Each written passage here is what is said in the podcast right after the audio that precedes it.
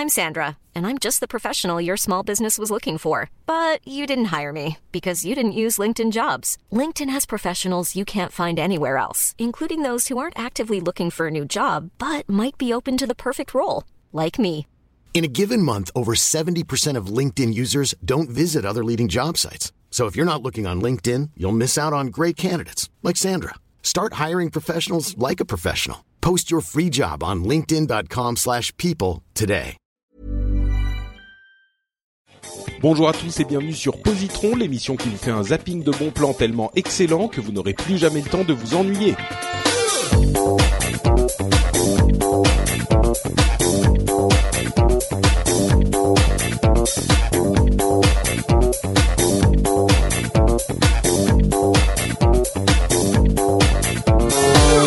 Bonjour à tous et bienvenue dans Positron, épisode numéro 8. Euh, Positron, c'est l'émission qui vous recommande tout plein de trucs super sympas, des films, des séries, des comics, euh, et des livres, des albums de musique. Et aujourd'hui, on a deux co-animateurs fantastiques et merveilleux. Vous les connaissez puisque nous sommes ensemble depuis maintenant quatre épisodes.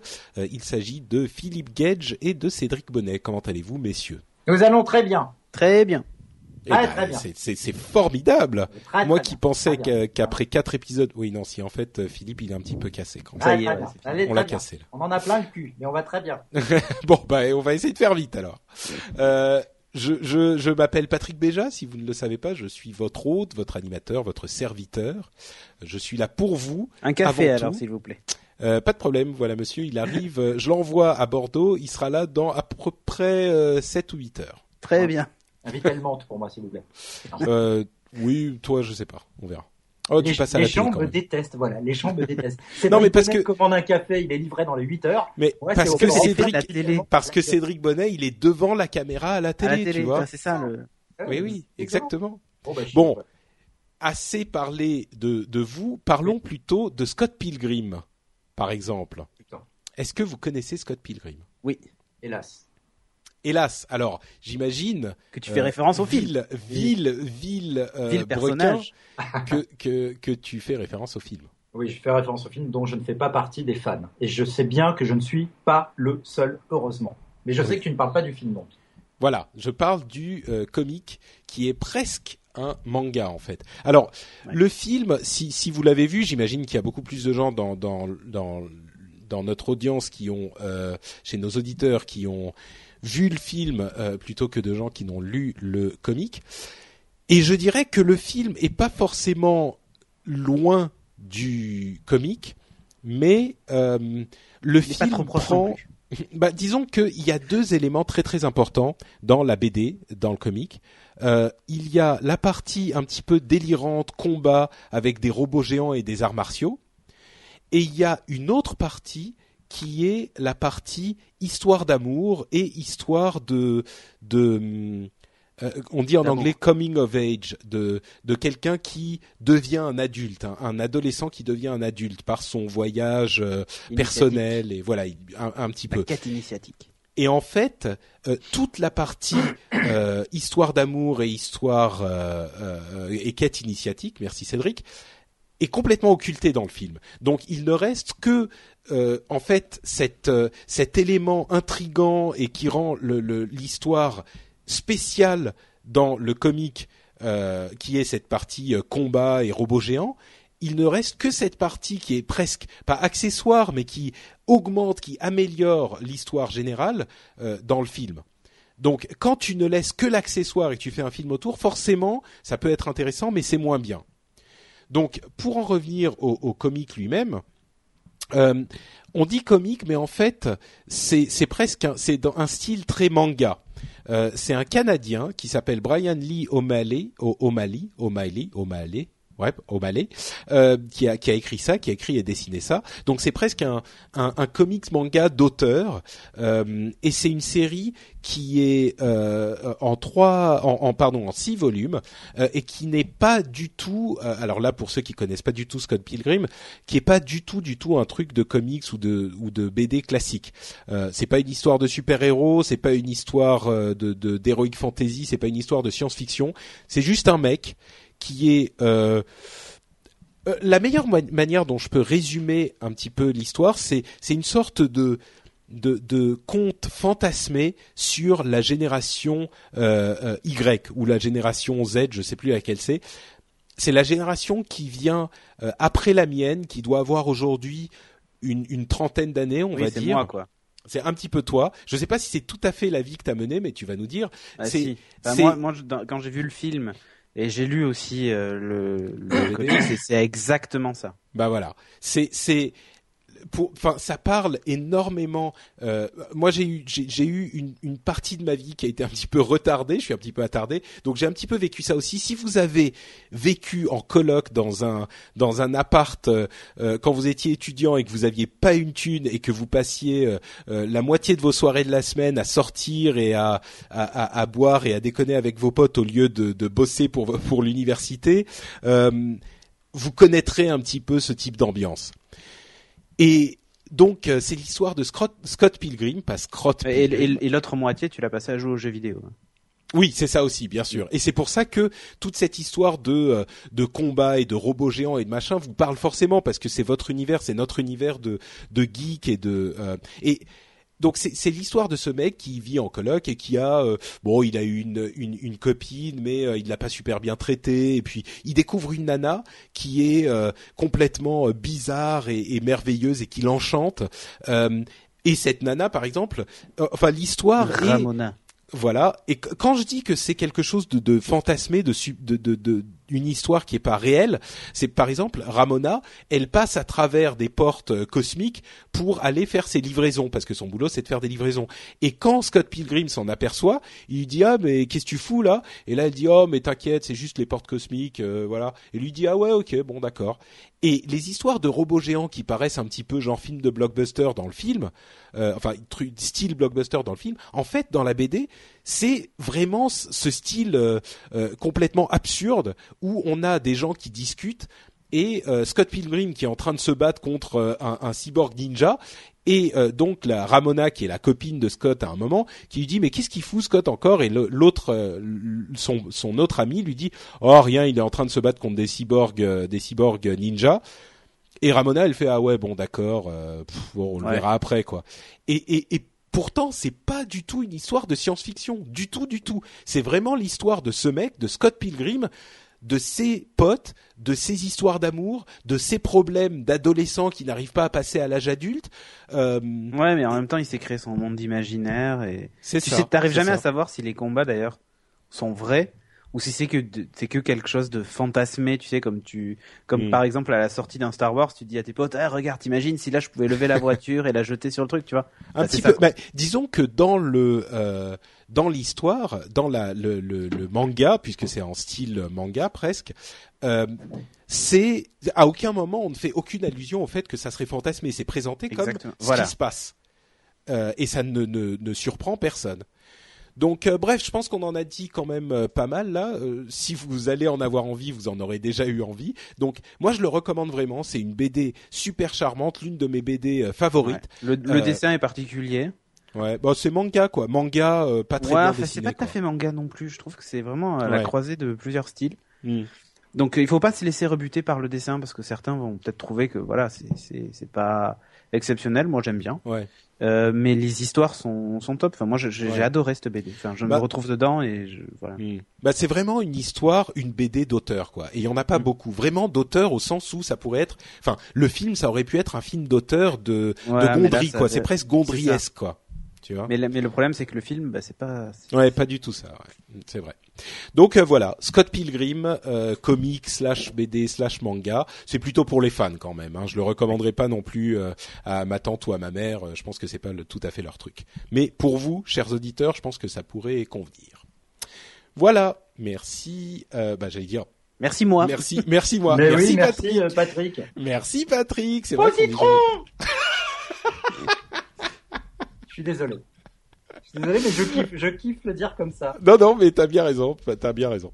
Euh, Cédric, à ton tour. Ouais, alors moi j'ai hésité longtemps entre deux séries et j'ai changé au dernier moment. Mais oui, j'ai vu, moi j'étais j'étais fou de joie de la série que t'avais choisie avant. Ouais, mais bon, c'est pas grave, plus tard, quelqu'un J'en ai déjà parlé et puis le problème c'est qu'elle est connue et les gens qui nous écoutent doivent déjà la connaître. Bon, remarque celle dont je vais parler. Ouais, celle dont tu vas parler, c'est pas qu'elle soit pas connue. Mais je parle rarement de séries françaises. je sais pas pourquoi d'ailleurs. Et là, on sait de quoi tu parles immédiatement, tout le monde sans doute, Joséphine, ange gardien. Exactement. Et alors, justement, je voulais vous parler des nains et faire le parallèle avec Game of Thrones. Et non, je déconne. Donc moi, je vais vous parler. casser là. J'ai failli me casser. non, je vais vous parler de ben, de Les Revenants. Cette série. Euh, oui, c'est vrai. Comment on dit? Tu veux nous parler de Les Revenants De Les Revenants, bah oui, puisque c'est Les Revenants le titre. Donc euh, j'ai pas le choix. Cette série euh, qui a été diffusée sur Canal Plus il y a pas un an encore d'ailleurs, je crois. C'était l'hiver dernier, je crois. Euh, et qui euh, est diffusé euh, en Angleterre. Donc c'est rare les séries françaises qui s'exportent. Hein. Euh, qui est diffusé donc en Angleterre depuis. Euh, on remarque la, la diffusion a dû se terminer parce qu'il y a que 8 épisodes. Bah mais ça a commencé un peu avant les. 3 octobre, Cédric, évidemment, tu le sais. Ah oui, bah oui. Alors là, oui, c'est carrément fini. ça a commencé avant l'été, donc ça a été diffusé en Angleterre. Bref. sur Channel 4 à qui on doit le fabuleux Misfits. Enfin bref, moi j'adore Misfits, mais ouais, saison bah oui, tu vois. Hein. saison 1, parce qu'après, saison 1 et 2. Ah oui, saison 1, hein, parce qu'après, c'est, c'est, beaucoup, beaucoup, beaucoup moins bien. Donc, Les Revenants, série française, euh, c'est Fabrice Gobert. Je lis mes notes parce que je, je connais pas par cœur tous ces gens-là. Je fais pas partie du milieu comme Philippe. Hein. Donc, euh, donc voilà. Euh, produit pour Canal+. Une série qui, pour moi, a été la deuxième série française que j'ai adorée. La première étant Pigalle la nuit, que j'ai j'ai surkiffé de sa race, euh, dans un autre genre, hein. euh, et euh, Les Revenants, qui pour moi ont été, je me suis dit mais voilà, enfin on sait faire des séries fantastiques en France, autres que comment s'appelait déjà ce, ce Metal Hurlant Chronicles, hein on, sait faire de la série, de la série fantastique euh, sans sans y mettre des, des, effets spéciaux de, de malade. Donc cette série, ça raconte quoi? Euh, Ça se déroule en fait dans un c'est pas un village, c'est une ville, hein, dans une petite ville proche d'un d'un barrage. Donc on imagine une petite ville de montagne. Hein, euh, il y fait pas tout le temps beau, et c'est ce que j'adore moi dans les séries. J'adore ces ambiances là, tu sais, où il pleut un peu plombé, hein, comme j'en parlais dans The Killing. On est vraiment dans une ambiance comme ça. C'est une série qui euh, donc se déroule là, et euh, il s'est passé un accident dramatique il y a quelques années de ça. Une jeune fille est morte dans un, un accident de, de bus, euh, voyage scolaire, voilà, et donc le, le, bus tombe dans dans l'eau. Euh, et donc les gens meurent. Euh, et euh, sa sœur jumelle, donc elle est toujours vivante. un jour, elle se retrouve. Alors, je, résume vite fait, hein, mais un jour, en fait, cette cette, cette sœur qui est morte ressurgit. elle revient d'où le titre non elle revient et elle se retrouve confrontée ben, à tout un tas de choses euh, comme euh, le fait qu'en fait, bah, elle, elle a pas vieilli, puisqu'elle revient dans l'état dans lequel elle. C'est comme si elle était partie la veille hein, pour elle. Euh, et elle se retrouve donc face à ses parents qui depuis se sont séparés, sa sœur qui elle a grandi et a physiquement changé. Euh, et donc, bah, il se peut-être aussi les gens qui se demandent ce qu'elle fout là, quoi. Oui, alors en fait, au début, c'est ça qui est, qui est intéressant, c'est que les parents essaient de cacher le retour de la fille et ils la font passer pour une cousine éloignée ou tu vois. Euh, et ce qui est intéressant avec cette série, c'est qu'il y a le choc du bon des gens qui forcément retrouvent un être décédé, mais il y a aussi le choc inverse, des gens qui se disent mais en fait je suis mort depuis un moment. Et c'est là que c'est hyper intéressant parce que les gens réagissent pas du tout de la même façon. Et euh, j'ai adoré cette série parce que elle aborde un thème euh, bah, les revenants, enfin en gros c'est des espèces de, zombies, mais mais cérébrés quoi tu vois. Enfin je veux dire ils, sont pas en état de décomposition ils essaient pas de manger les quoi tu vois. D'accord euh, et, et ils courent pas. Je crois ils que courent pas. voilà c'est courir le coup ils sont en pleine forme ils peuvent courir. Oui mais euh, mais ils courent pas vers toi pour te manger donc non et depuis leur retour il se passe des choses étranges puisqu'en fait le il y a il y a un problème en fait euh, avec le niveau d'eau du barrage qui arrête pas de baisser alors qu'il y a pas de fissure Euh, et pareil. Oh, n'en dis, dis, pas trop. J'ai presque l'impression que tu vas. Non, c'était le premier épisode qu'on le voit. D'accord. Euh, et il y a des problèmes aussi de coupures électriques récurrentes et tout ça. Enfin voilà, il se passe des choses un peu étranges. Euh, et euh, donc huit épisodes qui portent tous un, comme titre d'épisode le nom euh, d'une personne ou de deux personnes d'ailleurs. Le premier épisode s'appelle Camille, donc hein, la fille qui, qui revient. Euh, pour moi, ça a été alors tous les acteurs jouent pas parfaitement. Bon, moi, je suis bien placé pour le dire. Je joue très très mal, mais je le reconnais. Euh, je, je, trouve que. Tu joues quel rôle dans les Revenants? Euh, Aucun. ah d'accord. Couple au montage. J'ai un, second rôle, mais tu, tu me, tu m'as, tu m'as pas vu. Euh, mais non, mais ce que je veux dire, c'est que je trouve qu'il y a certains, certains des personnages qui sont, euh, enfin certains acteurs plutôt qui, qui, qui ont une interprétation un peu en dessous des autres. Euh, mais dans l'ensemble, je trouve que c'est c'est rondement mené. Tu as vraiment envie de savoir la suite. Moi, je l'ai regardé cette série. C'est pas compliqué. Euh, j'ai enregistré les épisodes et j'ai regardé la série en deux jours. Donc euh, pour te dire à quel point j'étais vraiment, je suis vraiment tombé dedans. Je l'ai enregistré parce que Sophie me disait ah regarde là, elle est vachement bien et tout. Je dis bon ben enregistre, je regarderai. Il se trouve que j'ai réussi à avoir deux jours consécutifs j'ai regardé la série et à la fin je me suis dit mais vivement la suite quoi. Enfin c'est c'est juste énorme. Alors ce que j'ai pas dit c'est qu'en fait c'est la c'est l'adaptation d'un film qui était qui s'appelait aussi Les Revenants et qui est sorti que j'ai pas du tout vu donc je sais pas du tout ce que ça vaut. C'est euh, euh, presque aussi chiant que la série. oh t'as pas aimé la série? Je suis pas je suis pas hyper fan non. Je, mais alors euh, je tiens à te rassurer je suis là pour le coup à peu près je pense qu'on doit être Ouais, ouais. On doit, on peut être trois à tout casser à pas avoir aimé cette série. Euh, et je suis, je suis dedans, quoi. Et une chose qui est intéressante, c'est qu'elle est tournée un peu au format américain, puisque c'est des 52 minutes. Euh, enfin, c'est un format plutôt court. Euh, enfin, une série un peu à la Dexter, tu vois, la durée d'épisode d'un épisode de Dexter, en gros. Il y a huit épisodes, ça va super vite. Euh, à visionner, je parle. Non, non, ah pas le rythme de la série. À visionner, ça va vite. Ouais. épisodes de 52 minutes. Voilà, ça va, ça va vite à regarder, c'est vite, c'est vite regardé. Il y a qu'une saison pour le moment. A priori, il y aura une saison 2. Euh, quand, je ne sais pas. Euh, mais j'ai vraiment adoré euh, une série fantastique française qui est, ouais, pareil, tu vois, on n'est on n'est pas dans le grandiloquent et tout ça. Ça se mm. veut réaliste, quoi. C'est presque de la, j'exagère quand je dis c'est de la hard sci-fi, non, pas du tout, mais c'est, ça, ça se veut entre guillemets plausible. Alors il y a un truc que j'ai beaucoup apprécié dans la série, mais qui du coup plaira peut-être pas à tout le monde, c'est que visuellement elle est très américaine, et y compris dans les décors. Par exemple, il y a un diner, il y a une espèce de bar aussi, euh, dont le nom est aussi anglais d'ailleurs. Je sais plus comment il s'appelle, c'est un bar, le bar du lac, mais il a, un, il a un, truc particulier. The Lake euh, Bar.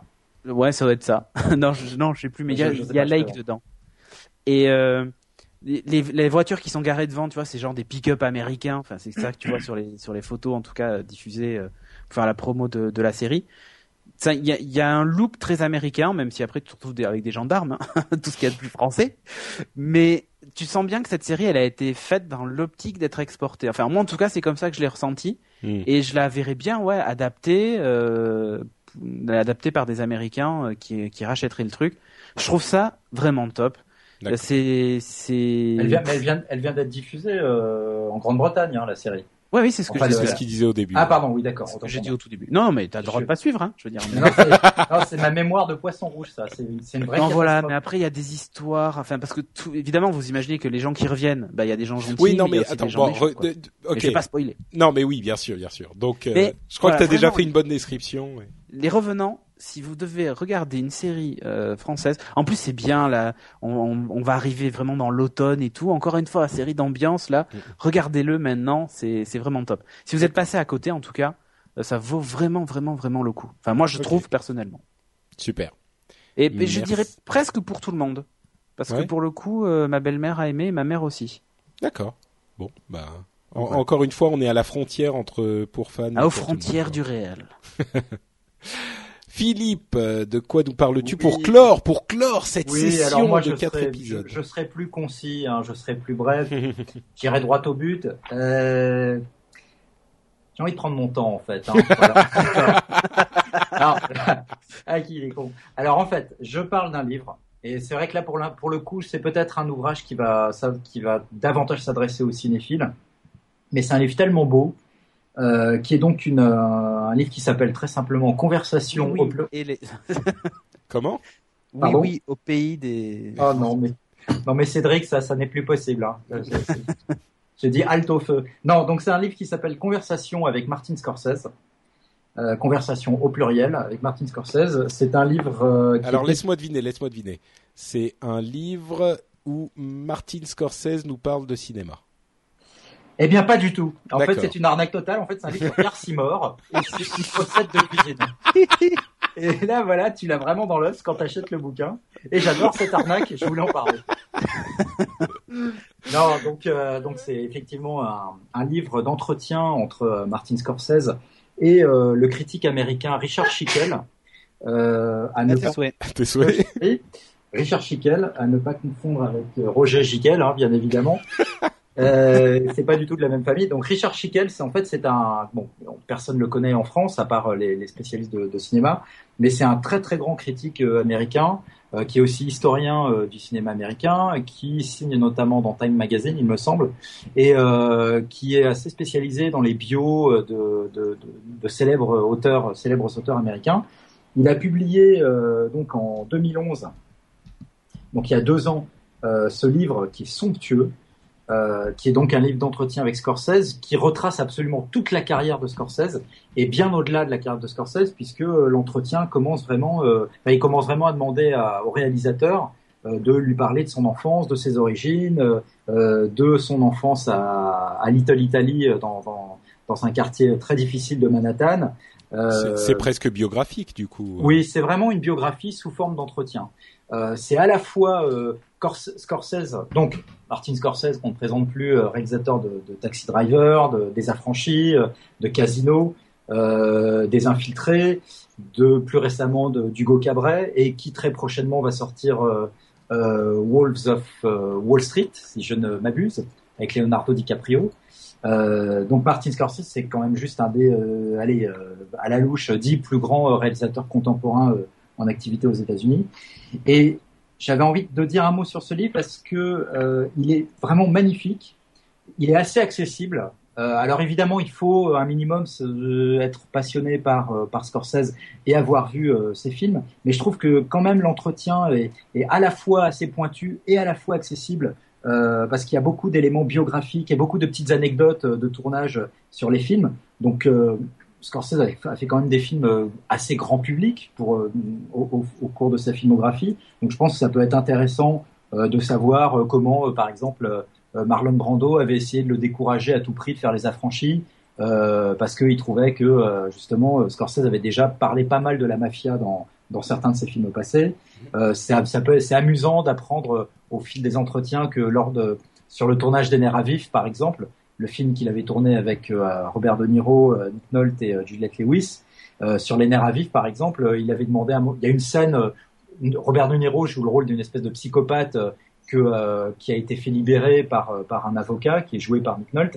Et il y a une scène comme ça que, que les gens qui ont vu les à vif se rappellent, dont les gens qui ont vu les à vif se rappellent peut-être, où Robert De Niro joue un peu à un jeu du loup et de l'agneau avec la fille de Nick Nolte qui est jouée par Juliette Lewis, qui à l'époque du film devait avoir 14 ans à tout casser il y a une scène très troublante où euh, De Niro est seul avec elle et euh, il s'amuse à la, il discute avec elle et, il, y a un moment de la conversation où il, carrément il rentre son pouce dans la bouche de Juliette Lewis pour, pour provoquer une sorte de trouble sensuel, sexuel chez elle. C'est une scène assez dérangeante quand on connaît la, voilà, la différence d'âge à l'époque euh, euh, entre euh, entre De Niro et l'actrice. Et donc on apprend au fil de, de l'entretien que voilà c'est une scène qui avait été totalement improvisée, qu'elle-même ne savait pas que De Niro allait lui mettre son pouce dans la bouche tout d'un coup parce que c'est Scorsese qui lui avait suggéré. Bref, je me perds peut-être dans les détails, mais c'est très très intéressant euh, de connaître un peu le côté making of, le côté coulisses de films comme justement Les Affranchis, comme Casino, comme After Hours, comme La couleur de l'argent. Et euh, le film est, le livre est magnifiquement illustré. Euh, c'est tout en noir et blanc avec des photos euh, absolument somptueuses, euh, des photos de tournage, des photos personnelles de Scorsese avec sa famille, ses parents, etc. Et je trouve que c'est un ouvrage absolument magnifique qui fait bien le tour de la personnalité et de la carrière de Scorsese. voilà, c'est édité en France chez Sonatine, ça coûte 30 euros, ça coûte son petit prix, mais ça les vaut. Voilà. Et moi je dis très très bel objet de cinéma, ou alors en tout cas un très beau cadeau à offrir si vous avez quelqu'un dans votre entourage qui est fan de Scorsese. et Noël approche. Et Noël approche. Et c'est édité en français, hein. attention, hein, en français. Ouais. Mais du coup, j'ai, j'ai, j'ai, je te demanderais parce que Scorsese, Scorsese mine de rien, corrige-moi si, si je dis des énormités, mais il a un petit peu fait partie de euh, d'un équipe pardon d'un équivalent de, de, la nouvelle vague aux États-Unis, c'est-à-dire qu'il s'est il a pris le le, il, a utilisé les nouvelles technologies de l'époque qui étaient des caméras très mobiles euh, et des, des petites équipes pour pour l'époque pour s'affranchir un petit peu du gros cinéma hollywoodien à gros moyens, euh, de la même manière que l'ont fait euh, les, les cinéastes de la nouvelle vague en France. Euh, alors, est-ce qu'on suit à travers son parcours l'histoire en fait du cinéma, ou est-ce que ça reste très centré sur lui? Bah, je pense que nécessairement, notamment pour tous les films qui concernent qu'il a fait dans les années 70 et, et, et ses débuts également, on suit à travers l'entretien euh, également l'évolution du cinéma, enfin l'état du cinéma américain euh, à l'époque et la liberté dont les auteurs, les réalisateurs pouvaient jouir au sein du système hollywoodien euh, à cette époque-là. Et ça, en effet, ça apparaît très clairement euh, dans, dans l'entretien qu'il accorde à, à Schickel. Euh, il y avait vraiment une sorte d'effervescence, une sorte de fièvre, une sorte de lui-même était complètement Bon, il était en plus aux prises avec la drogue à l'époque, Scorsese, beaucoup dans les années 70, notamment sur le tournage de Taxi Driver. Euh, il a failli y passer plusieurs fois. Et, euh, et donc vraiment toute cette partie de l'ouvrage euh, renvoie vraiment à ce que tu évoques là, Patrick, une époque de grande liberté à Hollywood et euh, où, où, les, où les grands studios, un grand studio comme la Columbia pour Taxi Driver par exemple, ah, pour la drogue, Columbia. Ok, c'est bon. Oh là là là là là là. Continue, fais pas attention. mais elle est très bonne. En même temps, c'est la première bonne vanne en quatre émissions et peut-être en dix ans de. tu vois. Euh, voilà. Euh, non, non, mais donc oui, ça, je, je pense que cet aspect-là, justement, historique euh, de, euh, de, euh, de la grande liberté du cinéma américain, et justement à l'époque, et c'est ce qu'évoque d'ailleurs un autre livre vraiment génial que je pourrais également recommander, qui s'appelle Le Nouvel Hollywood. Scorsese faisait partie justement de cette génération de cinéastes, avec Brian De Palma, avec Francis Ford Coppola, avec Spielberg, et avec quelques autres. il a fait partie de cette génération de cinéastes qui ont fait vraiment les meilleurs films euh, de cette époque-là aux États-Unis et qui ont euh, brièvement pris le pouvoir euh, sur les studios, principalement dans cette première moitié des années 70. Et, il a fait partie de ces réalisateurs du Nouvel Hollywood et on le ressent énormément dans, dans, l'entretien qu'il accorde à Chicago au début du bouquin. il est lent ce Philippe Gage quand il présente le truc, c'est incroyable. Ah, alors, c'est dommage qu'on soit sur Skype. C'est dommage qu'on soit pas en live. Parce que là, il y aurait des bonnes petites pertes de claques. Bon, écoutez, je pense que euh, c'est bon, c'est bon qu'on s'arrête, qu'on fasse une, une, pause au moins. Peut-être que vous reviendrez un jour, mais effectivement, c'est le, le huitième épisode de Positron, quatrième épisode. je fais jamais. Il aura fait à tous les épisodes. Ouais, non, mais c'est bien. Euh, donc, c'est le huitième épisode de, de l'émission. Ah, bah voilà. Euh, et euh, le, le, quatrième et dernier épisode, pour le moment en tout cas, avec Philippe et Cédric, que je tiens oh. à remercier chaleureusement, très chaleureusement, de leur participation. Euh, et, et, bien sûr, j'aimerais vous demander encore une fois euh, où les auditeurs qui eux seront carrément orphelins de Philippe et Cédric pour les prochains positrons, euh, où ils peuvent vous retrouver sur Internet, notamment dans, la rue ou chez vous si vous voulez aussi, hein, mais surtout sur Internet. On, on, commence avec Cédric. À la télé. non, évidemment, sur geeking.fr et euh, sur Twitter, c'est Cédric Bonnet. Et à la télé, sur TV si vous, si vous l'avez chez vous. Voilà. Et si vous l'avez pas, il faut trouver un moyen de l'avoir. Oui, enfin, s'ils veulent, hein, vous n'êtes pas obligé non plus. Hein. C'est surtout que vous avez vous avez déjà l'émission la plus intéressante de Kazé TV, c'est Geeking, voilà. vous l'avez déjà, euh, gratuitement. voilà. Donc euh, oui, c'est vrai. Philippe, bah, euh, pour comme d'habitude, donc sur si on veut me suivre sur Twitter, c'est @john euh, en podcast, euh, il y a peut-être, donc je l'avais déjà dit euh, il y a quelques émissions de ça, quelque chose qui se trame avec mon camarade Damouk Arnaud pour un comeback revival de la Guiche Room. Voilà, quand on saura plus, oh, on en dira plus. D'accord. Mais c'est voilà, c'est en tout cas c'est dans les starting blocks. Mais, mais donc tu as annoncé le nom. Euh, bon, j'imagine que d'ici là, on, saura peut-être un peu plus. Mais Hashish Room en fait, ils font que fumer pendant tout le truc. non, mais là, Cédric est en super forme olympique. Hein. ça fait quand même deux bonnes balles en 10 minutes. En même temps, ça serait une émission marrante à voir. Je, pense. Ah, je sais pas où on pourrait la diffuser, sans doute pas sur ouais. Euh... oui, peut-être pas. D'accord, super. Et eh ben écoute, merci. Oui. Bah, non, non, non. quoi. D'accord. Et bien sûr, euh, dailymars. Et dailymars.net, le site, bien évidemment, www.dailymars.net, euh, site d'actu sur le cinéma, les séries, les jeux vidéo, les mangas, les comics. Tout quoi. Voilà. Exactement. Avec des dossiers passionnants. Mais bien sûr, s'il en est. Voilà. Et pour ma part, c'est euh, patrickbeja.com. Euh, oui, enfin celui-là, on s'en fout. C'est plutôt frenchspin.com où vous pouvez où vous pouvez laisser des commentaires sur cette émission et sur d'autres émissions comme euh, Upload que vous retrouverez la semaine prochaine sur l'autre flux, le flux d'Upload, ou le rendez-vous tech par exemple, ou encore, comme je le disais, Positron. Si vous voulez nous laisser des commentaires, nous parler de vos positrons, ce que vous nous recommandez, euh, si vous voulez nous dire en quoi on a raison ou pas raison euh, dans nos recommandations, j'étais en train de feuilleter Scott Pilgrim là par exemple en en, en, en, en reparlant, j'ai les j'ai les volumes les six volumes à côté de moi. Et mais qu'est-ce que c'est charmant ce truc et enfin ah bref, je vais pas, je vais pas, je vais le relire, je vais le, relire, euh, voilà. Euh, et, et, donc, euh, vous pouvez aussi nous laisser des petits commentaires et des notes sur iTunes. Vous savez pourquoi c'est bien, donc je refais pas le discours. Et voilà. Donc la semaine prochaine, il y a Upload. La semaine d'après, il y aura un nouveau positron avec une nouvelle équipe, euh, deux nouveaux animateurs. Euh, je vous dis pas encore qui c'est, j'ai quelques idées, euh, mais bon, on verra euh, ce que ça donne à ce moment-là. on vous souhaite donc d'ici là de, de, de bien passer vos deux semaines, de bien apprécier, de, de, de réécouter peut-être cet épisode, le, le, dernier avec Philippe et Cédric. Et puis, dans tous les cas, on se reverra dans deux semaines pour une nouvelle série de recommandations de trucs super et super cool et hyper euh, attrayant. Et, et, on peut pas dire euh, positron tous les trois en même temps pour finir. Je sais pas, je fantasme là-dessus depuis tout à l'heure. Je pense que c'est une excellente idée. Alors, 1, 2, 3. Positron